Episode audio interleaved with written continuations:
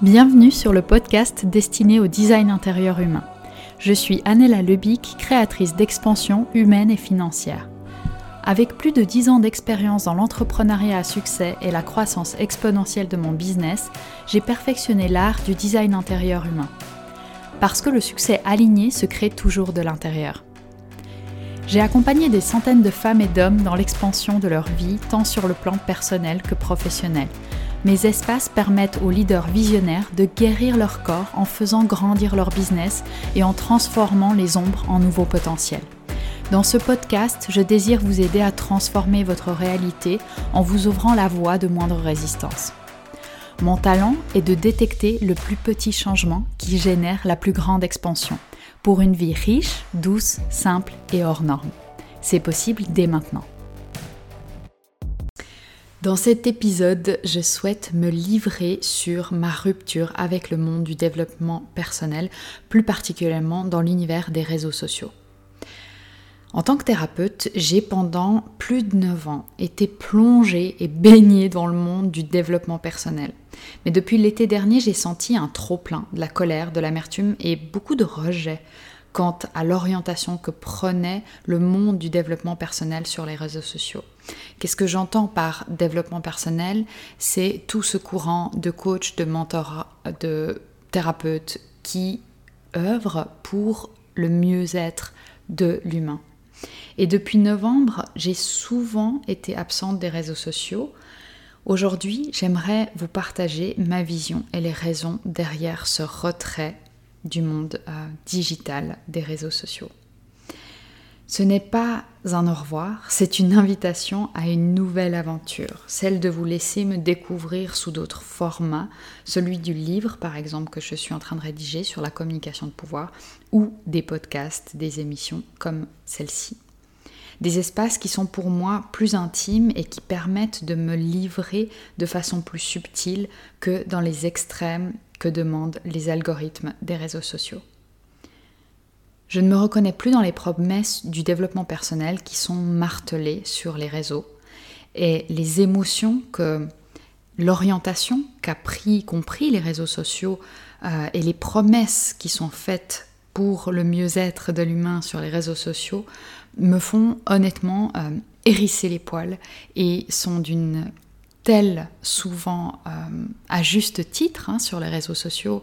On est dans la course au like, euh, au dopamine, au shot de, dopamine et on a besoin, si on veut que notre message soit entendu, on a besoin de jouer les règles du jeu en fait d'Instagram, de Facebook, etc. Donc mon message aujourd'hui ne vise pas à incriminer ou à dénoncer les personnes qui participent euh, à, ce, à ce tournant en fait sur les réseaux sociaux, mais plutôt à faire réfléchir sur la position de chacun et de chacune en tant que consommateur des réseaux sociaux et en tant que participant à ce qui se crée comme univers et comme énergie et comme façon de co-créer en fait le monde avec ces réseaux sociaux.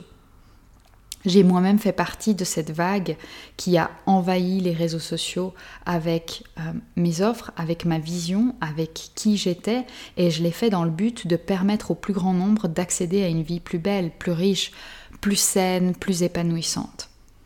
Et chaque programme et promesse que j'ai délivré, j'y crois toujours aujourd'hui.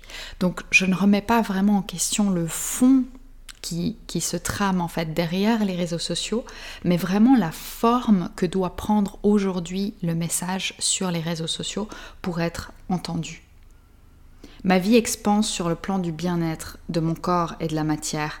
J'ai traversé tout ce que j'ai traversé ces dernières années, que ce soit euh, au niveau de ma santé, au niveau de mon business, au niveau de mes relations, je l'ai traversé grâce à cet univers en fait de la thérapie, grâce à mon exploration personnelle, grâce à tous ces outils qui sont aujourd'hui euh, vantés et transmis.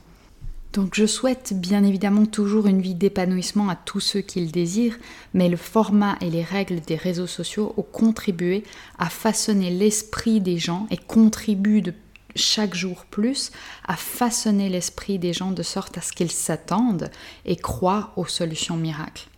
J'ai toujours dénoncé cette illusion et je ne souhaite pas contribuer à la nourrir personnellement à partir de maintenant. Je crois que le succès et le bien-être, le bonheur de chacun découlent du courage de l'expérimentation, de l'exploration, de la recherche, des essais-erreurs au lieu des recettes toutes faites. Mais bien sûr, c'est moins sexy et ça se forme moins facilement. Ça n'est pas ce genre de message qui gagne la course au like sur les réseaux. Je crois personnellement qu'on peut être que en co-création de cette réalité de notre réalité. Je crois qu'on ne peut être que en co-création du bonheur qu'on va atteindre dans notre quotidien, de la santé qu'on va soit récupérer, soit renforcer. Et en fait, c'est une merveilleuse nouvelle parce que d'être en co-création, ça veut dire qu'on a le pouvoir et qu'on a la responsabilité sur la réalité qu'on crée au quotidien. Et qui dit co-création dit co-créateur. Les créateurs ne sont pas ceux qui prennent les recettes toutes faites et qui les appliquent. Les créateurs ne sont pas ceux qui vont penser que la solution se trouve ailleurs, chez quelqu'un d'autre, dans une autorité extérieure ou euh, dans une solution miracle. Les co-créateurs sont ceux qui ont vraiment le courage de savoir et d'aller chercher les options et les environnements qui vont leur permettre de se connecter à leur propre vérité. Et dans ce sens, il est important d'être humble face à la co-création de notre quotidien. On n'a pas le plein pouvoir sur notre environnement et encore moins sur celui des autres. Mais les promesses humbles se vendent moins bien que les promesses remplies de garanties et de certitudes. Je travaille avec des gens courageux, des gens qui savent que la réalité ne se change pas à coup de pensée positive, mais qu'elle s'ancre plutôt dans l'effort des gestes du quotidien, dans les mots, dans chaque action qu'on va euh, libérer dans notre quotidien. Et j'ai toujours dit qu'il n'y avait pas de solution miracle, mais c'est pour ça que je travaille avec ceux qui sont prêts à nourrir la magie au quotidien. Je crois par exemple en la liberté financière, qui est une des grandes promesses à laquelle j'ai aussi contribué sur les réseaux. Mais ma trajectoire personnelle m'a confirmé ce que j'ai toujours transmis dans mes espaces. La liberté financière ne se calcule pas en montant ou en chiffre d'affaires. Le problème, c'est que c'est là encore une fois une promesse qui n'est pas très sexy. C'est beaucoup plus impactant sur les réseaux d'avoir une promesse qui dit eh bien, voici le montant, voici X chiffre d'affaires qui va être possible, qui est possible. Voici ce qui est possible en termes de chiffres ronds. Et ça, malheureusement, c'est ce qui fonctionne avec notre cerveau, c'est ce qui va nous permettre de se dire Ah, il y a du concret, ça va vraiment fonctionner pour moi, parce que les chiffres sont concrets. Et du coup, on pense que ce qui va fonctionner pour nous, c'est une recette sûre, une recette pleine de certitude, qui peut nous garantir certains chiffres, qui peut nous garantir un certain succès ou un certain bonheur. Mais la vérité, c'est que quand on commence une co-création basé sur des attentes invisibles qui sont cachées en fait derrière ces promesses et derrière ces chiffres, eh bien, on, on peut prévoir une déception. Attente invisible nous amène à une déception prévisible dans ce qui va ressortir de ce travail. Parce que finalement, on ne va pas travailler sur ce qui est essentiel, sur les bases. On ne va pas explorer son être, sa vie, on va chercher à trouver des solutions à des problèmes qu'on a nous-mêmes créés. Et la liberté financière, par exemple, ne se calcule pas en montant, elle se mesure à la hauteur de l'épanouissement de chaque individu. Il est important de se libérer des idées préconçues sur le succès et la liberté. Le problème, c'est que sur les réseaux sociaux, on est obligé de jouer sur des leviers, sur des biais sur l'inconscient collectif qui va permettre de transmettre un message simple, rapide, efficace, qui va permettre d'enclencher un like, un commentaire, un contact. Et ça va à l'encontre de la démarche intègre, de la démarche essentielle à notre épanouissement, qui est plutôt de nous faire nous arrêter, de nous faire réfléchir, de nous faire éliminer les actions non nécessaires, de nous faire éliminer les pensées qui viennent nous alourdir au quotidien. Et pourtant, on se connecte au réseau et c'est exactement l'inverse qui se passe.